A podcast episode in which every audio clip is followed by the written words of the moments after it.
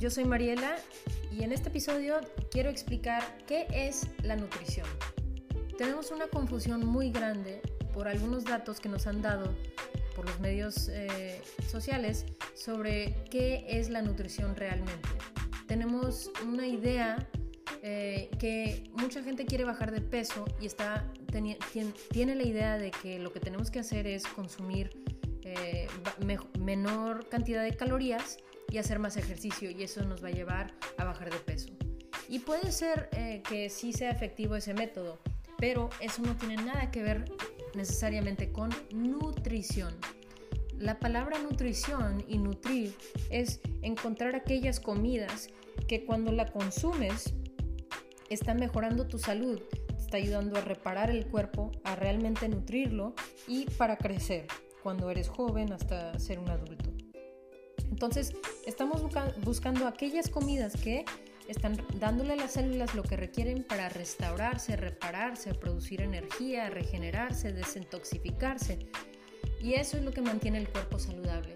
Entonces, cuando estás viendo una comida y tienes opciones de, de cuál comida debes de consumir, la pregunta fundamental que te debes de preguntar es, ¿me está nutriendo esta comida? ¿Qué nutrición me está agregando esta comida? Entonces, hablando de nutrientes, ¿a qué me refiero? Pues tenemos algunos nutrientes que requiere el cuerpo, como por ejemplo ciertas vitaminas, ciertos minerales, este, y los minerales, eh, bueno, ciertas vitaminas, ciertos minerales, proteínas, grasas, algunos carbohidratos eh, y agua. Y estas son las cosas fundamentales que requiere el cuerpo ya nos podemos ir un poco más en detalle y en otros episodios voy a detallar cada una de estas áreas, pero en esto solamente quiero mencionar esta información general. Entonces, los minerales son eh, tipo de nutrientes que se encuentran en la tierra, porque las, las piedras y la tierra tienen ciertos, ciertos tipos de nutrientes, como por ejemplo el magnesio, el calcio, el fósforo, selenio, eh, yodo, etc. Entonces hay ciertos nutrientes que son importantes para el cuerpo para mantenerse saludable. Por ejemplo, el yodo, la tiroide usa eh, el yodo muchísimo para regularse y para mantener la temperatura del cuerpo, mantener la sangre limpia, etc. Eh, tenemos el calcio y el magnesio que ayudan mucho a nutrir los músculos, el corazón, mantenernos relajados y hacen muchas funciones. Entonces, si están derivan de la tierra, ¿en dónde lo debemos de encontrar? En el agua. Si el agua viene de, directamente de la tierra y no ha sido filtrada 20.000 veces, eh, entonces podrías encontrar minerales en esa agua. Eh, otra cosa que es son los vegetales. Los vegetales, porque vienen de la tierra, eh, van a tener una alta cantidad de minerales. Ahora, también tenemos que considerar que en algunos, algunas partes de nuestra, nuestro país, eh, la tierra ya no eh, está siendo nutrida como debe de ser. Es decir, estamos eh, sacando y jalando, plantando los, vegetales, pero no estamos dejando que la tierra se nutra de nuevo después de haber sacar, plantado las, las zanahorias o algún vegetal, etcétera. ¿Y eso qué quiere decir? Que cuando vas a las tiendas, muchas veces esos vegetales no tienen la cantidad de minerales sustanciales como era anteriormente. Y eso quiere decir que o tú lo plantas en tu casa y tienes este, vegetales en tu casa o tienes que buscar a alguien que realmente sí esté nutriendo la tierra y comprarle vegetales a esa persona. Que sí existen en varias partes de nuestros países ese tipo de cosas, pero también por la eh, cómo estamos creciendo como planeta, pues ya estamos buscando, encontrando medios de generar más, más comida más rápida y eso quiere decir que alguna, algunas de nuestras comidas ya no tienen la misma cantidad de nutrientes como anteriormente lo tenían. Pero en general los vegetales van a tener los minerales y algunas vitaminas. Eh, y las vitaminas también las vas a encontrar en eh, frutas, verduras, y las vas a encontrar en algunas proteínas. Entonces, en realidad, cuando digo proteínas, estoy hablando de proteína de animal. Ese es la mejor, eh, el, mejor lugar en donde puedes encontrar ciertas vitaminas y ciertos este, tipo de proteínas que es muy bueno para el cuerpo, especialmente los órganos.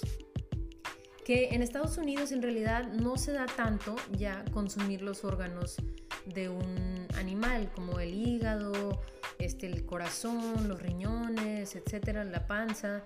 Todo eso va a tener mucha más concentración de, vitaminas, minerales, nutrientes, este, proteínas que simplemente un hueso de músculo como la pechuga.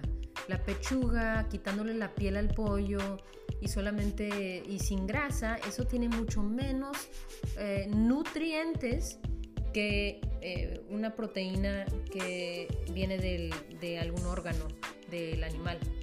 Afortunadamente en México todavía sí vemos esa práctica que sí se consume eh, se consumen los órganos en sopas y lo cocinan de diversas maneras y esa es una práctica muy muy buena.